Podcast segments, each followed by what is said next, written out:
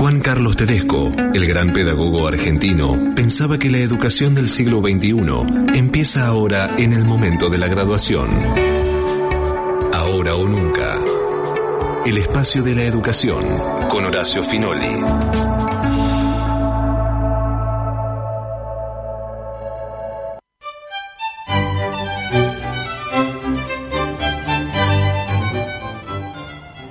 ¿Cómo le va?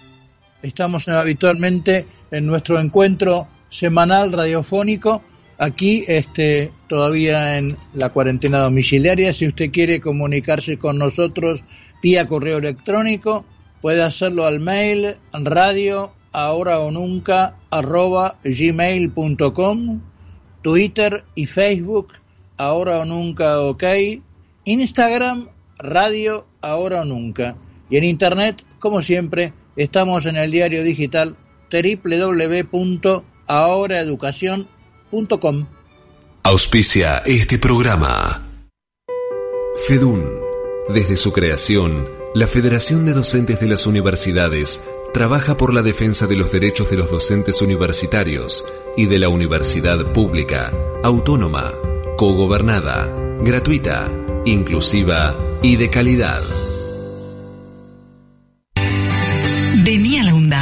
La Universidad Nacional de Avellaneda ofrece carreras con título de grado y tecnicatura de ágil salida laboral. La UNDAB ofrece también carreras de educación a distancia y una amplia propuesta de cursos de posgrado, maestrías y especializaciones. Sumate. Ingresa en www.undab.edu.ar y forma parte de este proyecto. 10 años de inclusión y calidad educativa. Vení a la UNDAB.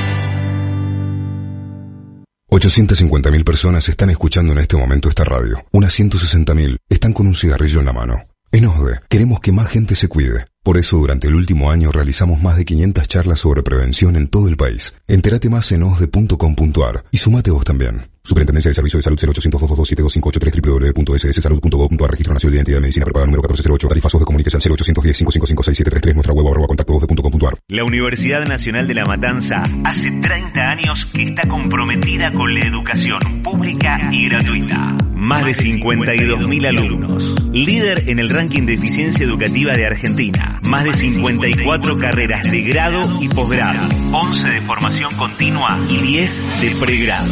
La Universidad Nacional de La Matanza es tu universidad. Sigamos avanzando juntos en el camino a la excelencia.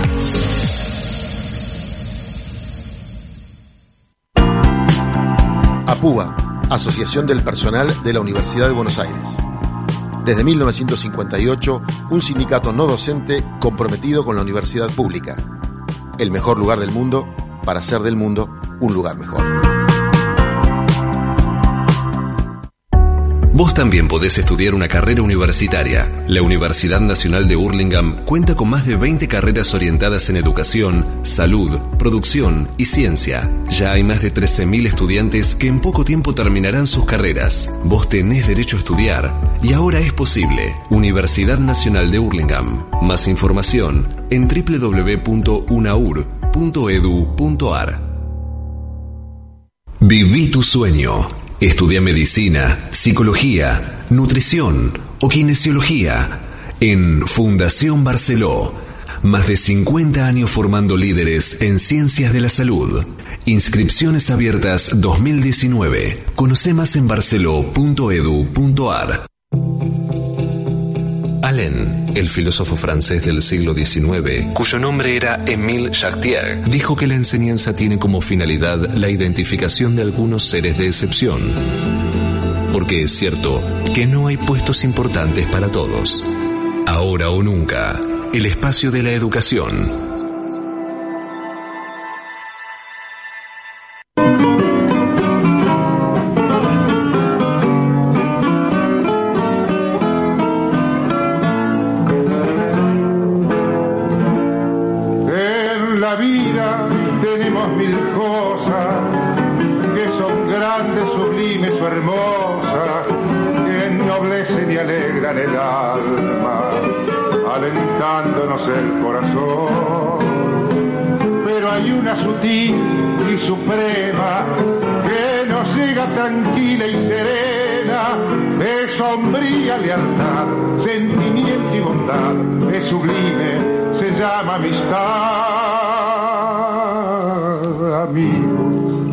escuchen este tango que lleva entre sus notas un apretón de manos, fue escrito con el alma, pensando en la amistad, con lágrimas no canto por los que ya no están, hacemos nuestras copas aquí en el viejo bar, que mientras al amigos dan ganas de cantar, la existencia si es negra condena, con amigos parece verdadera, sin amigos no vale la pena, esta vida llena de dolor. Los amigos igual que poetas tienen hondas ternuras secretas, acerquémonos más a la noble amistad que nos llena de fe y de bondad. Yo quiero escuchen este tango que lleva entre sus notas un apretón de manos. El Mundo Rivero, amigos que yo quiero. Con lágrimas lo canto por los que ya no están. Hacemos nuestras copas aquí en el viejo bar. Que mientras haya amigos dan ganas de cantar. Aristóteles, el maestro de los que saben y cuyas ideas moldearon Occidente por más de dos siglos, proclamó que la virtud intelectual depende de la enseñanza recibida, pero la virtud moral es producto del hábito. Ahora o nunca, el espacio de la educación. Nuestro país tiene casi 15 facultades privadas de medicina, aunque hay algunas de ellas que, por el ranking que habitualmente se hace y que está a cargo de la CONEAU, la Comisión Nacional de Evaluación y Acreditación Universitaria, esa especie de fiscal que tiene el Estado para determinar la calidad educativa de nuestra enseñanza universitaria, hay algunas buenas y otras mejores. Hoy estamos en contacto con uno de los responsables principales de la Fundación Universidad Barceló. Barceló, sus este, orígenes, hay que buscarlos en finales de la década del 60, cuando Héctor Barceló, un prestigioso médico que es quien la fundó, fue el responsable de los contenidos vinculados con los exámenes de medicina que se tomaron durante mucho tiempo en la Facultad de Medicina de la Universidad de Buenos Aires. Axel Barceló, ¿cómo te va? Hola, ¿qué tal, Horacio? Muchas gracias. ¿Cómo estamos? ¿Todo bien?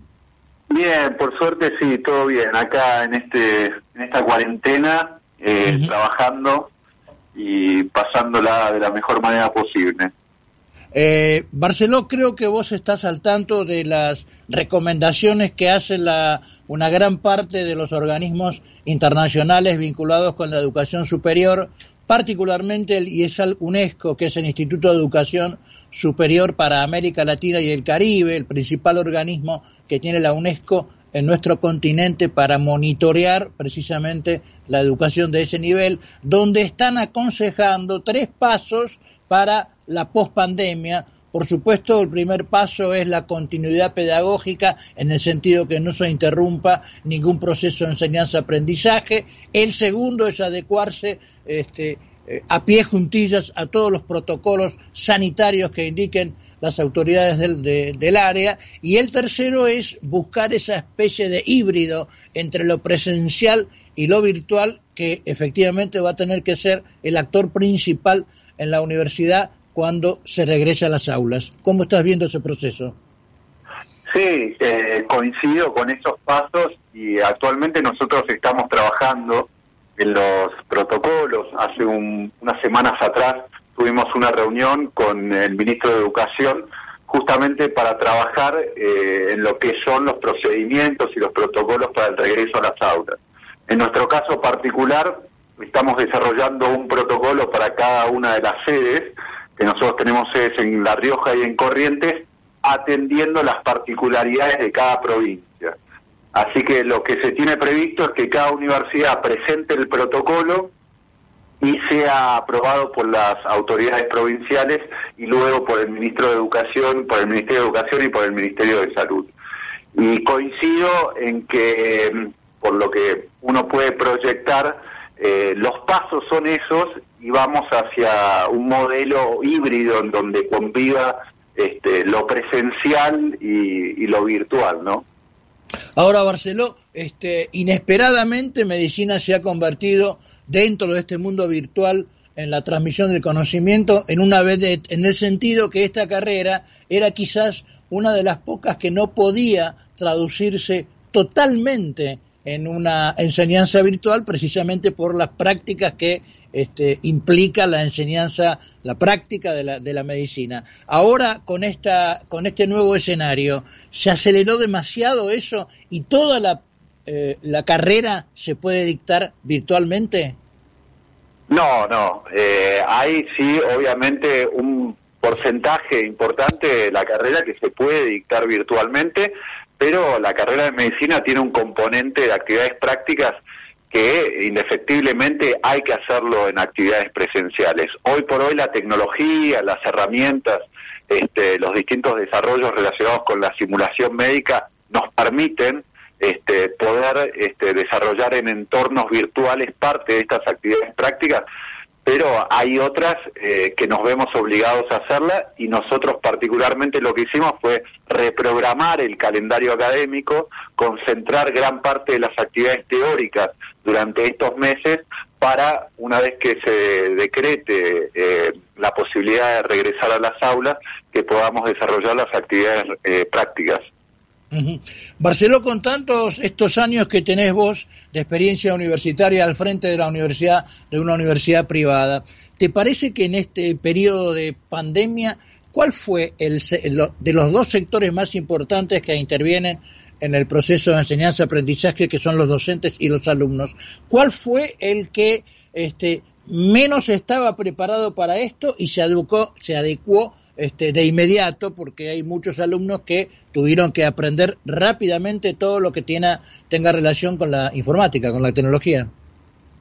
Seguro, yo eh, la verdad que no puedo quizás hacer esa distinción y hay algo que destaco en este periodo es la, la flexibilidad, la buena predisposición eh, y la adaptación tanto de docentes y alumnos. O sea, obviamente quizás el contexto ayuda porque uno está generalmente en su domicilio y está ávido de conocimiento y de incorporar nuevas herramientas y tecnologías.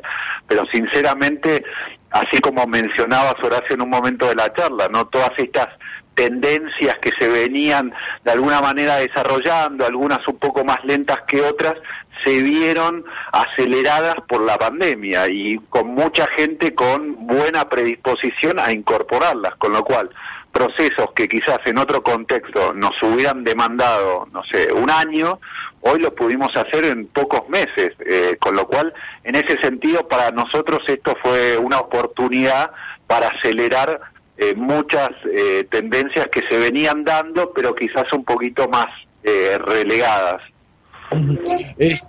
Eh, vos sabés que este, casi todos los organismos internacionales vinculados con la educación superior están pronosticando que con, eh, en el periodo post pandemia lo que va a ocurrir en muchas universidades, ya sea públicas, privadas, incluso algunas mixtas, porque hay países de América Latina que tienen sistemas de universidades mixtas, van a ocurrir dos cosas, o se supone que van a ocurrir dos cosas que son importantes en este sentido. Una que se van a tratar entre universidades de fusionar aquellas carreras que se dictan en más de una universidad precisamente para ahorrar esfuerzos y también recursos. Y la otra es que muchas universidades privadas de tamaño pequeño, casi mediano, van a desaparecer. ¿A vos te parece que esto es así?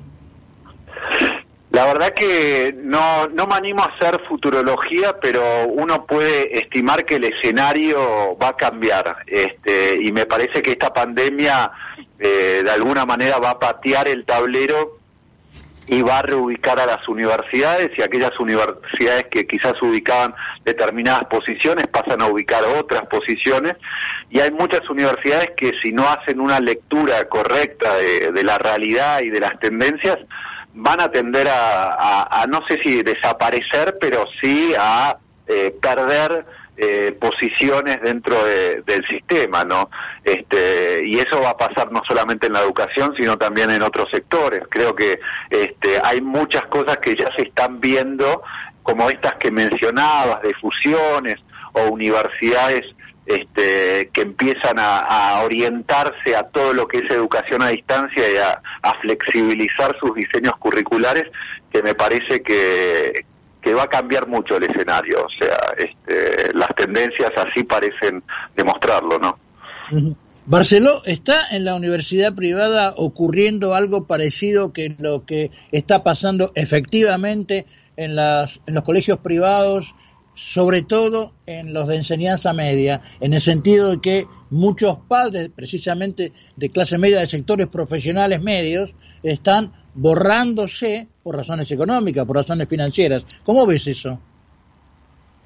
Sí, a ver, hay, eh, hay diferentes casos. Eh, la verdad que nosotros eh, trabajamos de manera articulada con todas las universidades privadas y públicas este, y al principio el escenario que, que veíamos o proyectábamos era un poco más pesimista de lo que está sucediendo eh, actualmente.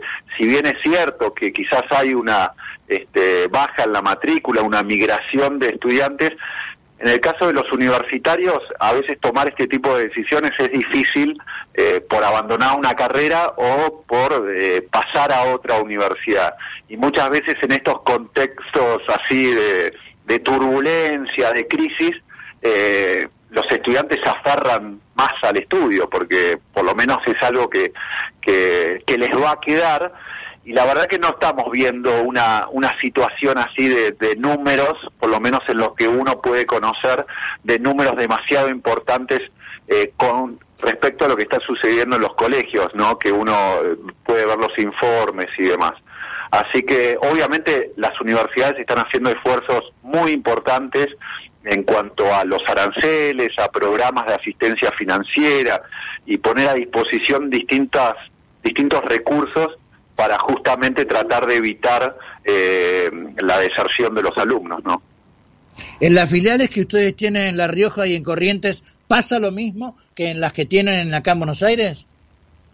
Sí, en todas, eh, con, matices diferentes, eh, la, situación es similar y en todas estamos desarrollando acciones atendiendo las particularidades de, cada una de esas universidades, de cada una de esas sedes. Nosotros eh, implementamos un programa de asistencia financiera para todos aquellos alumnos que tengan dificultades en el, en el pago de las cuotas, como para durante todo el periodo de la pandemia este, poder asistirlos. También aplicamos descuentos, eh, incrementamos el número de becas, bueno, una, una batería de acciones atendiendo la, la, problemática que estamos atravesando, ¿no? y esa adecuación también se extiende a lo que tiene que ver con lo que técnicamente se llama eh, el diseño curricular, o sea, el plan de estudios. ¿Adecuaron algo de este el plan de estudios de la carrera o de, las carreras de medicina a esta nueva situación? Sí, obviamente, bueno, en, primer lugar, el calendario académico se, se tuvo que hacer una reprogramación este, y en lo que respecta al plan de estudio, bueno, esta, esta replanificación de, la, de, la, de, la, de los contenidos este, y asegurar el dictado de los contenidos mínimos dentro de entornos virtuales con pedagogías este, y herramientas distintas a lo que se venía dando en lo presencial, ¿no? Pero no se hicieron cambios eh, profundos eh, en cuanto al plan de estudio, ¿no? O sea, se, trata de mantener eh, exactamente lo mismo y de asegurar que se eh, dicten los contenidos mínimos, así como fueron las indicaciones de la Secretaría de Políticas Universitarias. Barceló, esta adecuación este, implica que la universidad, el, propio sistema universitario, necesita más apoyarse por fuerza mayor en este, la educación virtual que en la presencial. ¿Eso implica también inversión en infraestructura tecnológica, en herramientas? Y yo creo que eh, esta pandemia demostró un poco las eh, dificultades que existen en el contexto, las necesidades que existen.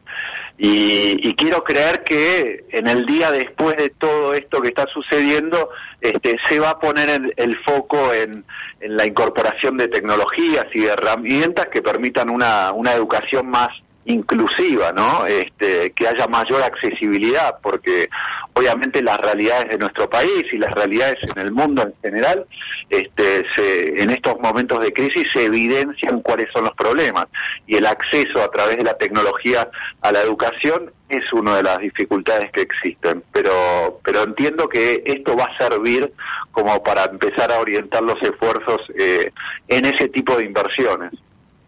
Ya que hablaste de educación inclusiva, imagino que estás al tanto de que la mayor parte de los sociólogos de la educación, pensadores, filósofos, han este, eh, pronosticado en este tiempo que con posterioridad al regreso eh, teóricamente a la normalidad presencial, lo que se va a notar sobre todo en las aulas, en general en toda la sociedad, pero en las aulas particularmente, es que se profundiza la diferencia entre ricos y pobres. ¿Cómo ves eso? Sí, lo que veo me parece que nosotros como universidad y cada uno en su ámbito eh, tiene la responsabilidad de eh, tomar acciones sobre esto y eh, poner herramientas y acciones para tratar de alguna manera este, reducir esas diferencias. En nuestro caso particularmente ya estamos trabajando en esta integración entre eh, el colegio secundario, la universidad y esas diferencias que se van a dar este, entre aquellos alumnos que tuvieron la posibilidad de este, atender clases de manera virtual y aquellos que por dificultades económicas, sociales o tecnológicas no pudieron hacerlo. En nuestro caso, la universidad ya está desarrollando algunos programas para atender esos, a ese tipo de alumnos que van a venir seguramente con este, dificultades mayores eh, que este otro grupo, ¿no? O sea, hemos conversado también incluso con otras universidades respecto de estas dificultades con las que nos vamos a encontrar el año que viene. Barceló, este, en cuanto a los calendarios, la fecha de los calendar, del calendario, ustedes han modificado, digamos, eh, mucho y, y, cuál es la actitud que tiene la universidad frente a los alumnos a los cuales les faltaban muy pocas materias para recibirse y todavía no pudieron rendirlas.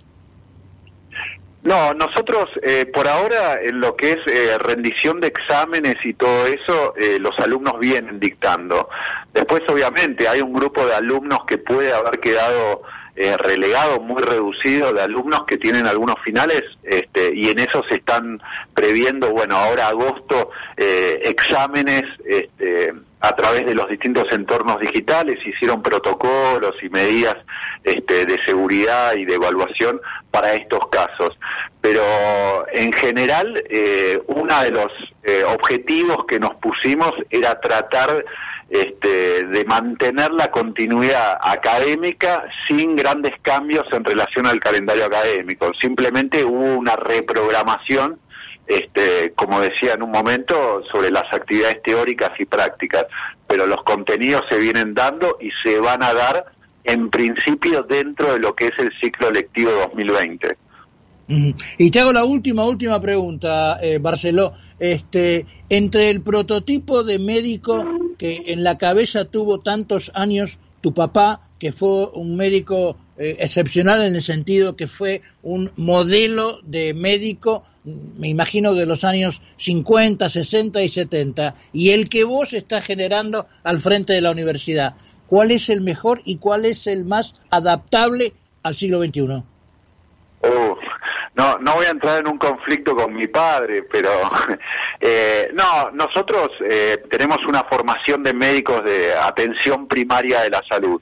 Eh, obviamente que la medicina de, esa época y la medicina de ahora ha cambiado en muchos aspectos y va a seguir cambiando. Estamos yendo hacia una medicina más personalizada este, que atiende las particularidades del genoma de cada persona este, y van evolucionando y se van incorporando y ampliando los conocimientos este, pero sigue una línea o sea sigue una línea y en nuestro caso es eh, el de la atención primaria de la salud, eh, como las universidades y como lo, establecen los estándares de, acreditación de CONEAU.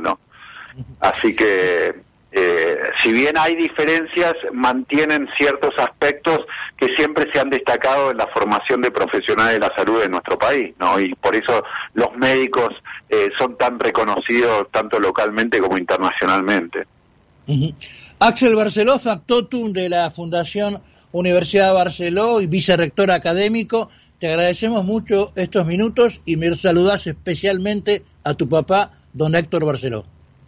Bueno, muchísimas gracias por este espacio, Horacio, y que tengas un buen día. Igualmente, un abrazo. Un abrazo. En el siglo XVII, el pastor checo Juan Amos Comenio inventó toda la pedagogía y su preocupación central era el uso de las horas, sobre todo las horas de juego. El arte de enseñar, escribió en su Didáctica Magna, no es otra cosa que una ingeniosa disposición del tiempo. Ahora o nunca, el espacio de la educación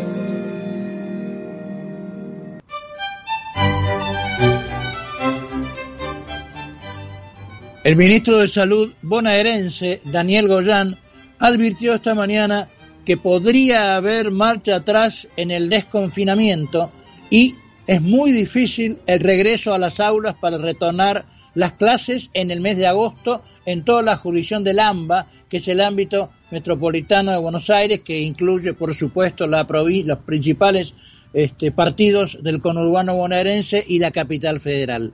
Goyán dijo que este, cuando se implementa el aislamiento social, el virus avanza más lentamente. Deseábamos que el endurecimiento de la cuarentena hubiese impactado en detener más el crecimiento de la curva, pero no fue así.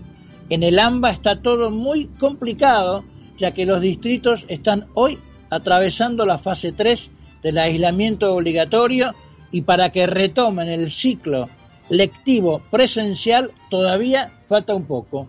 En el resto del territorio bonaerense, es decir, lo que no es el AMBA, hay distritos que están elaborando los protocolos para que con pocos chicos y no todos los días vuelvan las actividades a las aulas de los establecimientos educativos en el próximo mes de agosto. En cambio, dijo Boyán, en el Gran Buenos Aires se va a tener que esperar mucho más. El temor que expresó el ministro de Salud es que en el distrito Pase lo que le pasó a Israel, donde bajaron los casos, liberaron las aulas universitarias, secundarias y primarias, la situación eclosionó y el segundo pico fue superior que el primero. Siglo XVII, el pastor checo Juan Amos Comenio inventó toda la pedagogía y su preocupación central era el uso de las horas, sobre todo las horas de juego. El arte de enseñar, escribió en su Didáctica Magna, no es otra cosa que una ingeniosa disposición del tiempo. Ahora o nunca, el espacio de la educación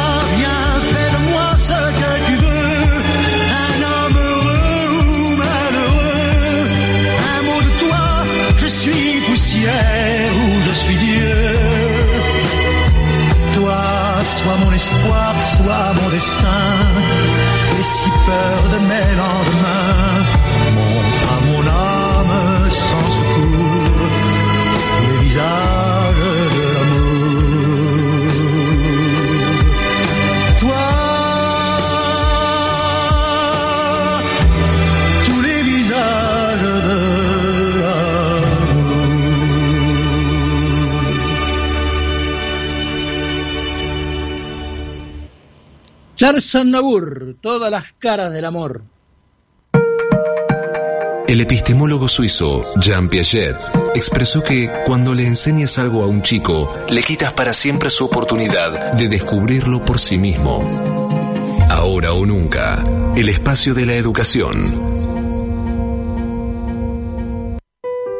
En el año del septuagésimo aniversario de la gratuidad universitaria, lograda mediante el decreto de Perón, en noviembre del 49, es nuestro deber histórico seguir luchando por la ampliación del ingreso y la permanencia de los estudiantes a la universidad, institución irreemplazable en el desarrollo de la nación. FEDUN.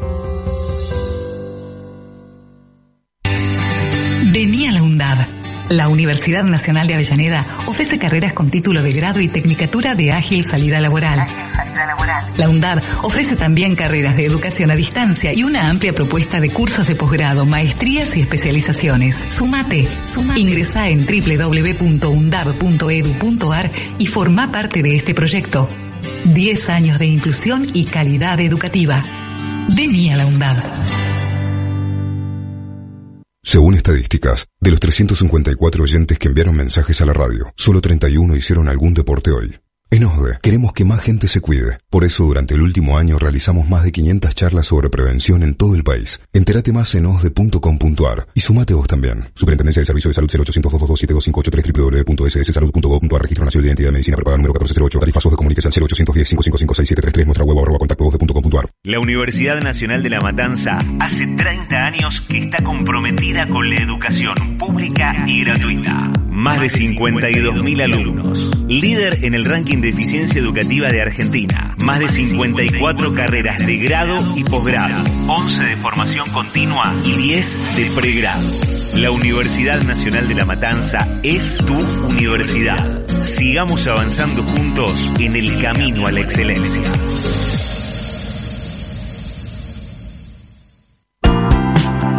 APUA, Asociación del Personal de la Universidad de Buenos Aires. Desde 1958, un sindicato no docente comprometido con la universidad pública. El mejor lugar del mundo para hacer del mundo un lugar mejor.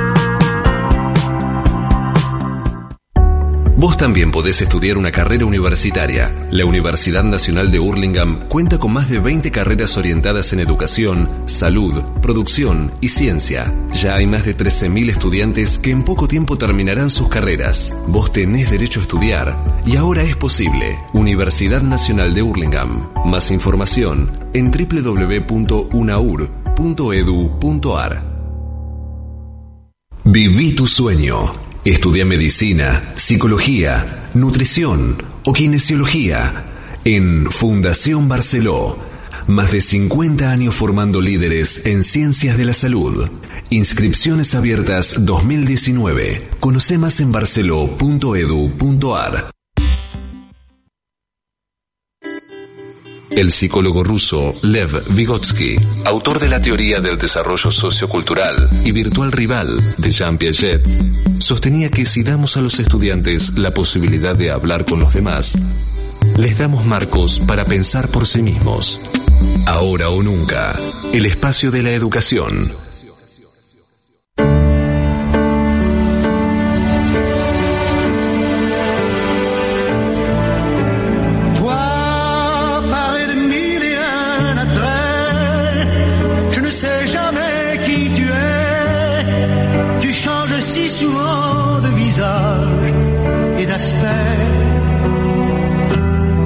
Quel que soit ton âge et ton nom, tu es un ange ou le démon. Quand pour moi tu prends tour à tour tous les visages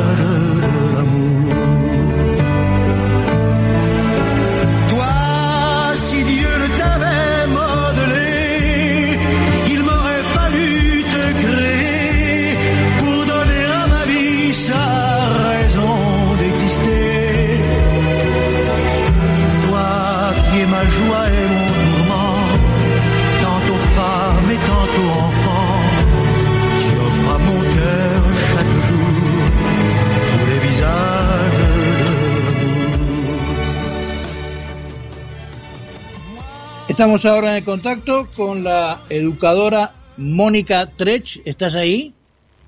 Hola, ¿qué tal Horacio? ¿Cómo estás? Mucho ¿Cómo gusto. Te va? No te escuchaba bien. Este, quería hacerte una presentación, pero bueno, teníamos unas dificultades eh, de tipo técnicas. De todos modos, quiero decir a los oyentes que este, Mónica Trench es el factotum principal del PEN Flaxo. El PEN es el proyecto de educación y nuevas tecnologías que hace bastante tiempo desarrolla Flaxo, la Facultad Latinoamericana de Ciencias Sociales, una querida institución donde cursamos nuestra maestría en Ciencias de la Educación. Además es consultora internacional con amplia experiencia en el BID, la OEA, el PNUD de Naciones Unidas, el Banco Mundial, etcétera, etcétera. Mónica, estás al frente de clases acerca de este, cómo están preparados los docentes para enfrentar esta situación. Bueno, desde el proyecto en realidad somos cuatro coordinadores, yo no soy no soy el factotum, somos un equipo, Horacio, muy lindo de trabajo, que hace más de 20 años que, que, estamos trabajando eh, en, en, en, todos estos temas de la educación en línea, que ahora con todo esto que está pasando eh, tienen un lugar como tan tan preponderante y hay tanta necesidad de parte de, de instituciones, docentes y familias eh, de, de, poder eh, encontrar modos de sobrellevar esta situación y poder también encontrar otros modos de aprender y de enseñar, ¿no? Eh, nosotros desde el proyecto tenemos varias iniciativas para acompañar eh, esta, esta etapa, venimos haciendo, ya hemos hecho como unas guías de, de trabajo para docentes con recomendaciones, consejos, ayudas. Empezamos ahora un ciclo de encuentros en vivo, eh, a través de internet, donde estuvimos viendo cómo hacer actividades en línea. Y bueno, desde esta situación que también tiene muchas oportunidades y muchas dificultades, ¿no? Trech, eh, lo que aparece, lo que surge en la, en la superficie es que este, casi todos los paradigmas de la transmisión del conocimiento se cayeron frente a una realidad que hizo que los que nunca habían tenido demasiada experiencia en, eh, en comunicación virtual, en la cosa tecnológica, aprendieran en 24 horas y los que ya estaban se han perfeccionado. ¿Se cayeron todos los paradigmas en materia educativa? No, yo creo que no. Yo creo que, esto es como una oportunidad de incorporar nuevas herramientas y de aprender a, a hacer cosas en otros contextos porque sabemos que esta situación que estamos viviendo es muy probable que se prolongue en el tiempo o que sea recurrente, ¿no? Entonces, Horacio, creo que, que, hay que buscarle la vuelta a la cosa, que es importante que los docentes eh, de a poco y las instituciones, porque no es solamente un tema de los docentes, ¿eh? es un tema de, las instituciones, de las familias, eh, podamos ir buscando otros modos de hacer, teniendo en cuenta que lo que tiene que ver con la educación virtual y en línea no es reemplazar la educación presencial, no son iguales, no funcionan de la misma manera, eh, pero pueden funcionar muy bien integradamente. Cuando logremos, digamos, pasar esa etapa, bueno, ya hay eh, otros lugares que están pasando esas etapas, ¿no? Eh, me parece que es un tema de entender como docentes que, que no necesariamente eh, el no estar cara a cara eh, implica que tengas una educación de mala calidad, así como tampoco te asegura el estar cara a cara de que la educación que estés eh, impartiendo sea una educación de calidad, ¿verdad? Porque eso tampoco es así, sino encontrar como, como los modos de comunicar y las formas de trabajar. Y en eso, en el PEN, eh, venimos eh, trabajando hace mucho para encontrar en la búsqueda, eh, con, con fracasos, con éxitos, en la búsqueda de, de, qué modo conviene hacer las cosas. Si querés podemos después profundizar un poco en eso, pero es, es eso más que nada, no, no, no creo que sean paradigmas diferentes. Siempre la idea es que la educación eh, ayude a las personas a, mejorar, a superarse y que es algo que se hace eh, con otros. Eso es importantísimo, que, que el hecho de que estés eh, a distancia no implica que estés aislado, no debería implicar que no puedas trabajar con tus compañeros, no debería implicar que no puedas eh, establecer vínculos reales eh, con tus compañeros y con los docentes. Entonces, todo eso es importante que de a poquito se vaya mejorando y que todo eso que vos decís eh, de, de, esta especie de piletazo que hubo que, pegarse. Eh, con el tiempo yo creo que se va, se va a ir decantando y van a quedar las buenas prácticas y, vamos a encontrar todos eh, unos otros modos de hacer y espero que no vayan a hacer volver a hacer lo mismo que hacíamos antes, ¿no? Trech, entre la afirmación de unos cuantos sociólogos de la educación que pronostican eh, en la pospandemia la, eh, la profundización de la división entre ricos y pobres precisamente en el aula y las estadísticas que van dando casi periódicamente organismos especializados como la UNICEF, que hace dos semanas dijo que los chicos que están eh, conectados son entre un 20 y un 30% del sistema global. Eh, con ese panorama, eh, ¿cuál es tu pensamiento? Y que es un desafío enorme porque venimos hablando de la educación digital y de, y de la inclusión y de las posibilidades que brinda la tecnología y siempre termina siendo para unos pocos. Me parece que acá hay un tema como mucho más de fondo que tiene que ver, me excede a mí, pero que tiene que ver con las políticas eh, y, ver ejemplos, porque hay ejemplos de países. Yo estaba leyendo ayer algunos algunos datos de Ceibal, donde donde lo que lo que estaban haciendo en Uruguay hablo, ¿no? Eh, que, que sí estaba llegando a la mayoría de las escuelas públicas, eh, bueno, nada, me parece que es cuestión de, entender que ahora más que nunca eh, la posibilidad de tener conexión y la posibilidad de acceder a recursos y a compartir con otros, porque es como condenar a, mucha gente a, no tener acceso a cosas que son fundamentales. Entonces me parece que eh, hay que hay que refinar las políticas, hay que hay que aprender, no hay que tratar de hacer todo nuevo cada vez que empezamos con, con otra idea o con otra moda o con otra o con otra tendencia y construir sobre lo anterior para que de verdad podamos ir avanzando y tener estas posibilidades. Mientras tanto, creo que aunque no, obviamente no, no es usar todas las potencialidades, hay caminos para, para trabajar con, con menor conectividad. Obviamente que sin conectividad se hace muy difícil y sé que es la realidad de muchos, de muchos y de muchos lugares, pero eh, se pueden hacer igual un montón de cosas y, y, tratamos siempre de pensar no solamente en propuestas que impliquen una conectividad de alta velocidad ni nada de eso, sino también cosas que se puedan hacer eh, de una forma más sencilla, con un WhatsApp, con los celulares que quizá tienen una, un alcance mucho mayor entre la población, un celular en, en, en las escuelas eh, ha sido tan controversial el tema del uso del celular en las escuelas y ahora se terminan usando en las casas, ¿no? Como todo esto nos tiene que hacer pensar realmente si estamos haciendo el uso que tenemos que hacer y cuántas posibilidades nos estamos perdiendo a veces. Eh, bueno, quizá un, móvil hay en, las casas y eso es una posibilidad también, ¿no? Teniendo en cuenta que, bueno, eh, estamos pasando todos por una situación difícil y nos tenemos que ir adaptando a eso. Eh, Trech, eh, frente a la magnitud de la crisis, este, hay un gobierno que ha destinado muchos recursos, mucho esfuerzo, mucho pensamiento para asistir a los más débiles. Vos sabés que se restituyó el plan Fines, que termina la primaria y la secundaria para personas generalmente mayores. Se ha puesto mucha plata, como bien dijiste recién, en la educación digital. Se han reforzado los presupuestos educativos en general en todo el país. Es decir, hay una línea de acción tendiente a esto. Eh, la crisis es tan grande que la pregunta es, ¿alcanza todo esto? No, bueno, evidentemente no está alcanzando, eh, pero pero creo que es el camino a seguir. Me parece que, que no hay otro, otros modos.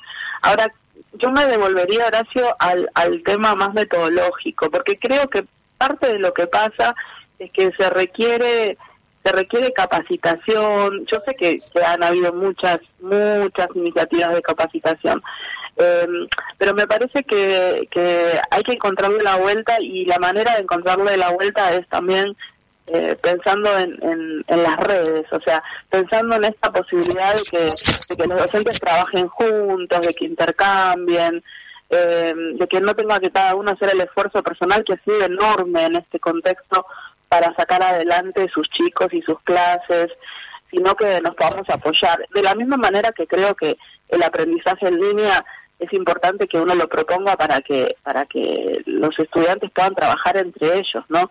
Nosotros tenemos dos posgrados donde nuestros alumnos eh, trabajan en equipo y no se ven durante dos años y, y es clave eh, ese sostén para, para avanzar, para aprender más y mejor, para poder contrastar las opiniones con el otro, y las tecnologías ayudan a eso, porque permiten escribir colaborativamente, permiten ver lo que el otro hizo y de una manera bastante simple poder darle feedback, eh, y en este contexto mucho más. Así que yo creo que es eso, es seguir caminando este camino y y también creo que de la pandemia van a, van a surgir un montón de cosas que tenemos que decantar, que quizá ahora es un momento demasiado pronto para, para sacar ya conclusiones apresuradas o para ya estar pensando eh, en, en, cuál es el modo correcto de salir. Me parece que eso se va a ir construyendo en, en el tiempo y es un proceso, ¿no? Mónica, eh, tenemos que hacer una muy breve pausa, no te retires del teléfono y enseguida estamos contigo, ¿puede ser? Sí, por supuesto, gracias, gracias.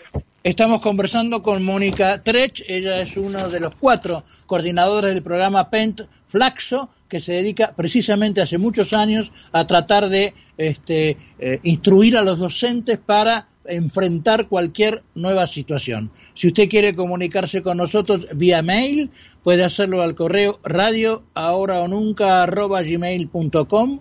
Twitter y Facebook ahora o nunca ok, e Instagram Radio Ahora o Nunca. El psicólogo ruso Lev Vygotsky, autor de la teoría del desarrollo sociocultural y virtual rival de Jean Piaget, sostenía que si damos a los estudiantes la posibilidad de hablar con los demás, les damos marcos para pensar por sí mismos. Ahora o nunca, el espacio de la educación.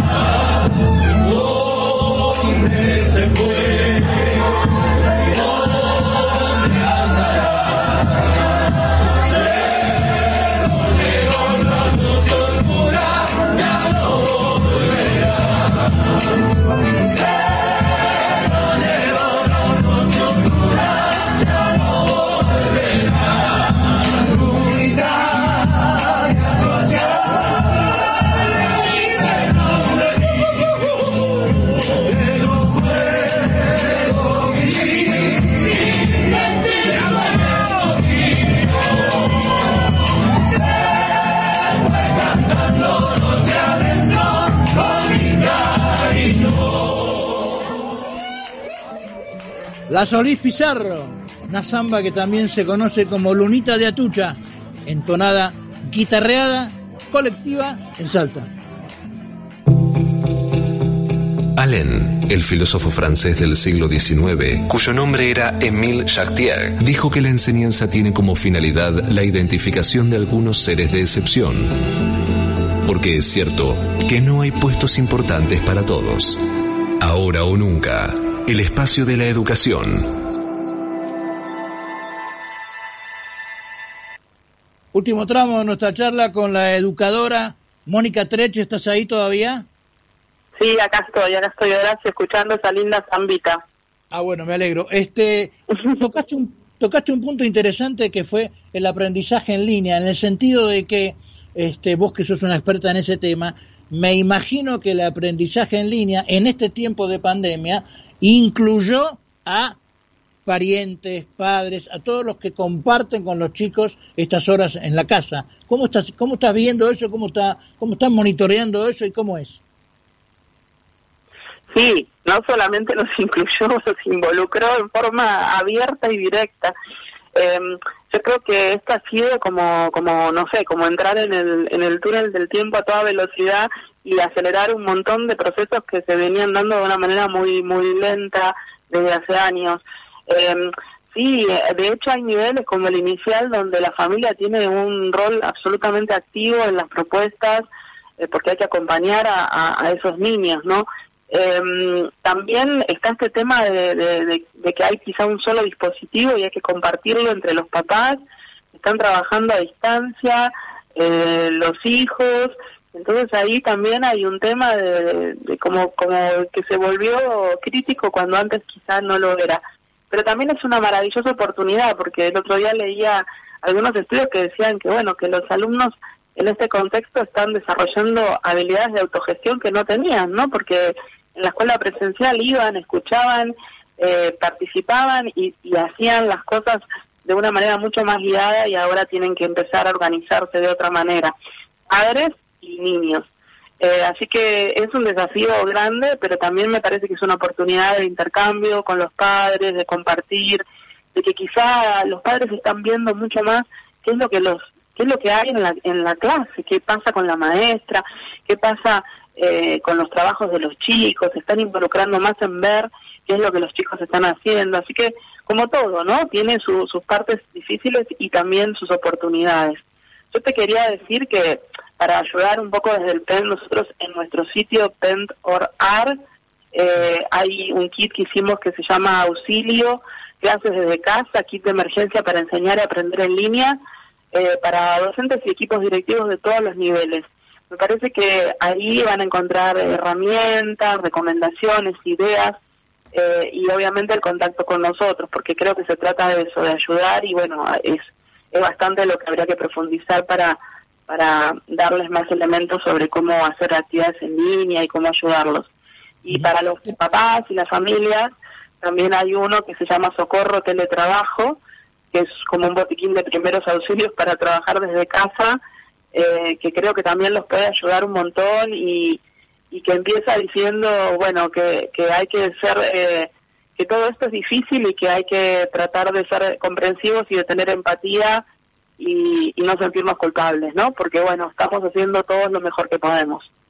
Trech, me quedan dos minutos y quiero hacerte una última pregunta, porque todos con los que con quien uno habla este, destacan la gran labor, la, la, gran performance que ha tenido en este tiempo el docente, ya sea docente de escuela pública o docente de gestión privada, es lo mismo.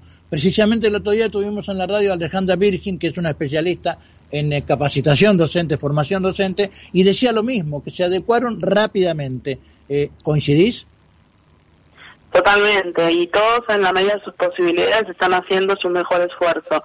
Eh, creo que cuesta esto de repensar eh, lo presencial y lo virtual como un espacio eh, diferente y por ahora, bueno, a veces las primeras reacciones son replicar aquello que uno hacía en forma presencial, pero también hemos visto un montón de docentes que se están eh, re, reformulando, que están buscando en qué es lo que ellos saben hacer bien para poder poner esa práctica al servicio de, las actividades nuevas que están pensando, que le están buscando la vuelta al, recurso, a la herramienta, se tratan de incluir, que también eso es muy angustiante, tratar de saber que no, no tenés a todos tus alumnos del otro lado porque algunos no pueden o no tienen la conectividad o el dispositivo y sin embargo eh, buscan otras formas de, de hacerles llegar. O sea, esa diversificación de consignas, de tipos de actividades, me parece que es re valiosa y estoy segura de que eso va a, a, impactar luego cuando volvamos a lo presencial en otro tipo de prácticas, porque también los estudiantes ya están experimentando eh, de alguna medida otros modos de, de, hacer la tarea, otros modos de enviarla, otros modos de compartirla, así que creo que, que en ese sentido eh, pueden llegar a pasar cosas muy buenas. Y bueno, y lo demás es cuestión de, de proceso, de capacitación, de tiempo y de que, de que todos como sociedad acompañemos, ¿no? Uh -huh. Mónica Trech, de PEN Flaxo, te agradecemos mucho estos minutos. Gracias a vos, Horacio, y estamos a disposición de tu programa y de los oyentes eh, cuando, cuando quieran. Eh, Un abrazo. Que, gracias. Allen, el filósofo francés del siglo XIX, cuyo nombre era Émile Chartier, dijo que la enseñanza tiene como finalidad la identificación de algunos seres de excepción. Porque es cierto que no hay puestos importantes para todos. Ahora o nunca, el espacio de la educación.